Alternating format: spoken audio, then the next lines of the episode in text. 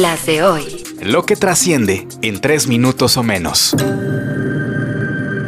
Las de hoy. Hoy es lunes 5 de junio, soy Joaquín Martínez y estas son... Las de hoy.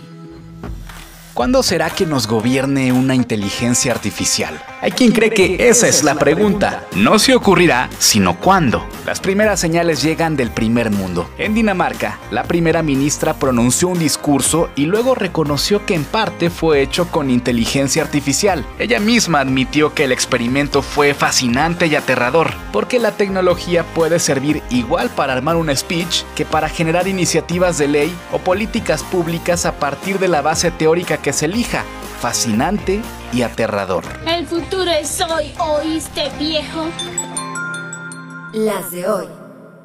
Es broma, pero si quieres, no es broma. Hoy aquí en el Santiago Bernabéu está todo el mundo pensando y hablando y buscando al hombre de la jornada, Karim Benzema, que está ahora mismo a escasos metros calentando, haciendo su último calentamiento. Así jugaron con los sentimientos de los millones de aficionados al Real Madrid, luego de que se confirmara la salida de su capitán, ganador del Balón de Oro y segundo máximo goleador en la historia, Karim Benzema. Luego de 14 años y 24 títulos, incluidas 5 Champions, el francés deja una historia imborrable para los merengues, a nivel de Cristiano o Di Stéfano. Su próximo destino, igual que CR7, la Liga de Arabia. Pues porque hay que preparar la jubilación con muchos petrodólares.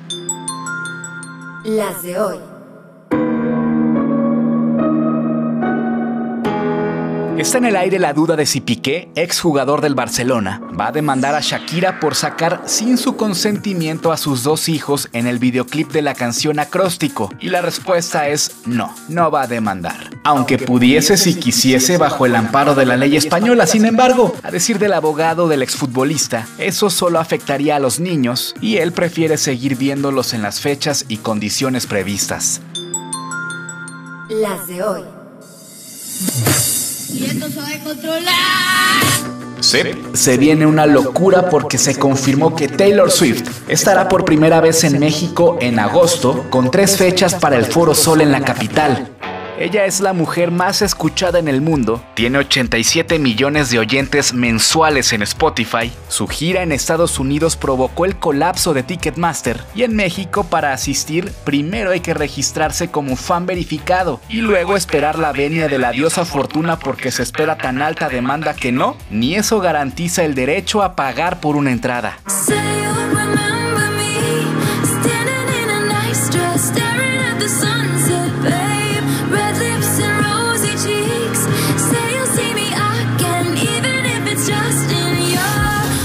Con la producción de Alejandro Gómez y guion de Joaquín Martínez, estas fueron Las de hoy. Síguenos en redes sociales.